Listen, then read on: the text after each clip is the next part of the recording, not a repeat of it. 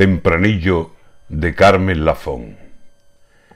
Por Sanlúcar sostenía pulso de mar, sal y arena en la luz que le nacía de su mirada serena.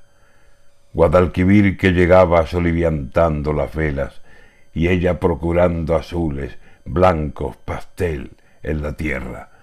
Un poema impresionista firmaba en todas sus telas. En la otra orilla, Doñana, tan lejos como tan cerca.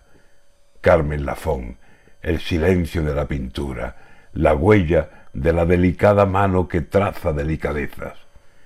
Como un velero se ha ido mar adentro. En su paleta todo el azul, mar y cielo queda escriturado en ella.